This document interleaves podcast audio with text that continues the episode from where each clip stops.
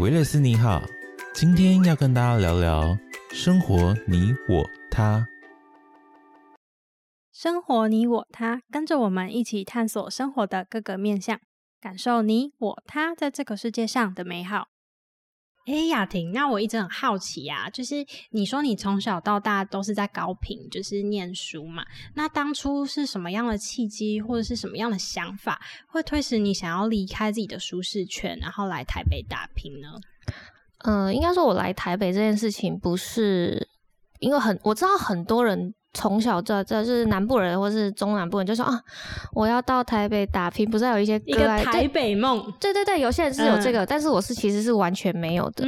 那我会来到这边，是因为我当初在研究所的时候在高雄读书，然后后面就是呃不学好，有没有不学好？就是 不想，就是觉得这个我读的这个产业好像没有那么适合，我就出去外面工作。那在工作契机之下，嗯，就跑到很北、更北漂的北京去工作。对，你跑到中国，对啊，反正就去那边工作。但是因为，嗯，在那边的那间公司在北京营运没有非常的顺利，所以我又回来了南部，就回回来嘛。那回来也没地方去啊，不然就先回家。所以我就回屏东找工作。那那时候其实是呃，刚好一个很契机的，就是我在那时候二十三岁，然后呃，以前是做稍微有点管理阶层，就觉得说啊，有些工作我可能我我看不上。会会这样想，就说哦，我是说薪水待遇的部分薪水待遇以及他的工作内容，工作内容可以哦。你说你回来，其实你二十出头的人，你要做管理阶层，其实是很难的。在一般的呃传统行业或者平东一些什么百货业啊等等，他其实不也不太会去查看你的履历，因为你的年纪就非常的轻了。那接下来第二点就是，那以这个年纪来说，呃。我我会做什么？有些人就会去做一般的服务生等等。那我可能那时候的心情就是我不想要做这样子的工作，我就一直找一直找。那就刚好在 IG 看到了一间，就是我们现在这间电商公司它的前身。那时候在台湾还没有很正式的营运起来，但是就已经开始有在自己做跨境电商的销售。那反正我就刚好看到，然后就那时候是真。会计，然后又还要包，反正就是整个那间公司的事情，大小大小事情，我都是我在包，然后我就像总务的感觉，总务、会计、活动，然后反正就全部啦，基本上就是除了卖东西之外，那。在这间公司就很运气很好，就一直一直学习，一直学习，然后做非常非常多元的事情。那公司也确定在台湾需要再再成立的时候，我就因为总部是设立在台北，那有问说，哎，你要不要来台北？我自己也觉得这是一个机会，就是呃。在南部确实是舒适圈，就是身边的朋友的比较值什么，就会比较没有那么有差异性，就觉得哎，你过得很好。但是你来到台北，就是完全是一个新的环境，然后很多事情你会虽然做的工作一开始可能大同小异，但是你会接触到更多、更新、更快的事物，算是给自己一个挑战。所以我我不是。呃，什么台北梦这种概念来？我其实只是想说，我要换个环境，到一个新的地方去做挑战，去做学习。所以我之前才会到北京去，就是算是去，就是去哪里都可以，只是说看这个工作的环境以及呃挑战性是什么样子了，因而决定我要不要来。只是刚好就也很，就是来到了台北这样子。嗯，对。所以等于说，你比较是想要去找到一个可以让自己可以一直学习成长的地方，嗯，所以才选择来到台北这样子。对对对对对。那我问你哦，好好，你有去过哦？你有去过南部吗？屏东有啊，屏东。你是去垦丁吗？对。那你有去过屏东其他地方吗？海参馆，那是垦丁啊，恒春啊，啊还有吗？嗯呃，没有了，好像没有了耶。就是你知道，我去都是那个呃校外教学、毕业旅行，还有去那个啦，奇经高雄奇经，是不是都很观光客？也不能这么说，因为我们自己 在地人也会去，只是说好像。外软猪脚哦，那个好吃，我跟你说，我有自己的口袋名单，然后不是观光客买的。如果听众想要知道的话，欢迎留言告诉我哦。好，反正就是，我觉得台北的猪脚真的很难，不是我的菜。这么说好了，OK，我下次可以带来。好，好，那所以你就对屏东有什么印象吗？或是你觉得记忆深刻的事情？哎，可是我那个都是点到点服务，哎，就像你前面刚刚讲的，游览车载到那边，然后下车就玩一玩，因为校外教学、毕业旅行不都这样吗？啊，你没有什么感什么天气啊？人人呢？人家不是都说那个南部人比较热情？我觉得有一个差别是，那个高雄捷运竟然就只是一个十字架，十字架。对啊，中间不是那个什么美丽岛还是什么轻轨？哦，是哦，那个我没坐过。我的印象就是十字架。然后你看那个台北超复杂。我就算是台北人，我说都要想一下，哎，我现在要往哪个方向，然后还要转车、转车、转车，没有，你们就是十字架。对，那我跟你说，就结束了。捷运哦，我们下捷运走路十分钟，我们是下捷运走路半小时就到了，就是完全呃要去的一些地方，其实就是走不太到的，哦，没有那么方便，就是。因为我不大会骑车，不大会开车，然后中南部的那个大众交通运输真的蛮不便利的。然后就是变成，如果我想要等公车，我就要等超级久，哎，几乎没有在公车要接，因为公车生意不好啊。而且就台北很方便，有什么台北等公车什么的。可是中南部，因为我还要另外下载 APP，然后在那边等，超麻烦。而且你们可能就是没有那么友善吧，因为使用的人不多，所以可能候车的地方也会很热。然后也比较没有电子的可以跑，说什么不不不剩几分钟，剩候车地方哦。屏东，我要推广一下屏东。我们现在屏东市区的公车站，每一个公车站都有自己的主题造型。主题造型什么造型啊？就是小绿人不呃，那个是形那个人形的那个倒数的那个灯，是公车等公车站，它是有造型的。嗯，什么造型？很多。很多造型，就是看你到哪一个区，或是他那边有什么特产，还有就是艺术装置。所以我们的公司就是很认真在布置，很比比这边认真多了，好吗？因为我不是去屏东啊，我是去可能台中、台南，就比较一般。嗯，台中、台南就没有，但是交通一样不便利，因为。啊，台中就一定要开车啦，对啊，因为它也很广，然后就是如果你不开车的话，其实也很难到。然后台南的话，它市区然后观光长区应该都是骑摩托车居多。屏东的话是真的等不太到公车，就是你会等超级久。嗯，校车还比公车多，是真的啦。哎，那你小时候上学怎么办？自己走路还是都人家在？我小时候在我大学搬家之前，我住的地方呢，就是一个不论你要从哪条路到我家，你都要经过那个。蒙阿那个蒙阿波，嘿，然后我朋友载我回家说：“你住在什么鬼地方？”我说：“啊，我就住这里啊。”然后我们家那时候连校车都进不来，就不会进去。如果到校车的话，就是还要走可能半个小时这样吧。那我都骑脚踏车，我都骑到骑到那个，就已经骑到学校。所以我们啊，我很就是我们就都是骑脚踏车。比较多，就小时候，然后成年之后就骑摩托车，一定要会骑摩托车，不然你就会直接那个没有办法行动，没有生存能力这样。对，你就会没有生存能力。可是，所以你们都有校车？嗯，学校都一定会安排校车，只是它的路线不一定会很很精准的到你家，不可能啊！因为一个乡镇那么大，他怎么可能到每一户人家里面？我们又不是什么贵族学校。哎，你知道我小时候的梦想就是看那个蜡笔小新，不是都会有什么校车吗？可我从来没有坐过，哎，我一直很想要体会坐校车的感觉。而且我小时候也只有那个坐一小段，而且我还没付钱，真的我没有付钱，因为我只坐一站。小时候一直很想试试看坐校车的感觉，可是，在台北的校车通常是私立学校才有，比较会有。假的？对啊，像我家附近有一个东山高中的那个。校车经常会经过，可是它私立的，所以小时候就觉得，哎，校车是有钱，在台北校车是有钱人的象征，是不是？我觉得要有钱人才可以坐校车。没有，南部的话是蛮广泛的，因为我们的那个交通不便利。那你那个小孩子十八岁以前。虽然他们都偷骑机车，但不行吧？对，就是还是会有安排这个交通。小小朋友上学的时间，有时候家长没办法配合，就没有办法一直接送什么的嘛，对不对？对，所以我们就就是有校车这件事情，但是我没有，也只有坐一小小时候那是我的梦想，我觉得可以坐校车。那你要想，那你现在可以去坐啊？我现在要坐去哪里？你有一个可以接来我，或者你叫小孩去做，你就让他，你就努力让他读私立学校这样。我要跟你分享，因为我是营养师，就我的本业是营养师。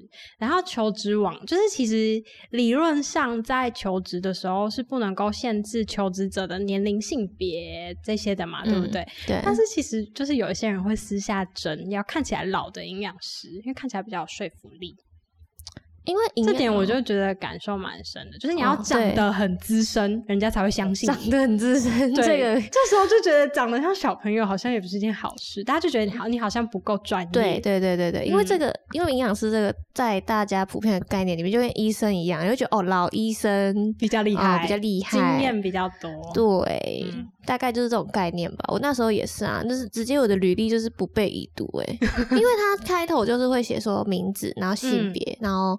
年龄跟学历会直接说对，然后就直接不读，都不管我经历过。而且加上屏东那些地方的求职机会，应该还是比台北少嘛。虽然地很大，但是需要的工作机会其实没有那么多。对，就是我那时候找的工作是有几个比较百货业，它就是在市区的地方，它有争一些管理阶层，但是它就直接可能就没有打算看，因为我觉得可能连柜姐或柜台小姐都。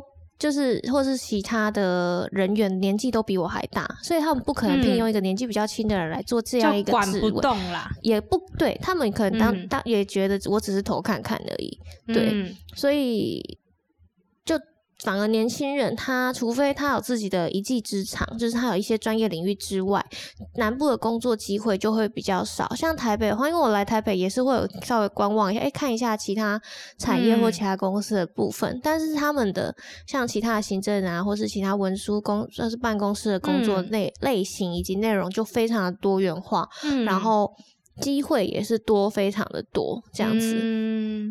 嗯。高雄可能高雄屏东比较传产比较多，高雄其实因为它也有科技业。其实呃也分享，因为像我有很多的朋友，他们当初是来到台北念大念研究所，但他们都没有选择留在台北工作。其实台北的薪资跟高雄的薪资并没有差异到非常的多，除非呃。除非你特别厉害，特别厉害，当然的，就是假设以科技来说，一定很新科学呃，主科部分是最高，但其他地方的话，其实还是以专业能力为主。那那时候就想，哎，台北我们在台北租屋是真的很贵，然后你在高雄，那可能你中间的薪水可能差八千块，但你租一个房子要一万五，就等于你多的薪水都送给房东了。对你还要赔进去，那反而就觉得说，哎。如果你这个工作，我会建议，如果你这个工作非台北特有性的，你要在这边有发展机会或学习机会的，那如果不是的话，你可以选，就是我会建议，就是你考量一下你要做些什么，或者你想成为什么，而再选择要不要来台北这件事情。对我来说会是这样子的想法。而且一开始来到台北，没有朋友，也没有家人，而且应该就觉得很孤单吧。然后再加上交通费，你那时候都多久回家一次啊？嗯，我一开始来台北的时候，是因为我南部从从算是从南部调上来，所以我那时候南部工作还蛮多，所以一个那时候刚好都会回去出差回去，所以大概两个礼拜回去一次。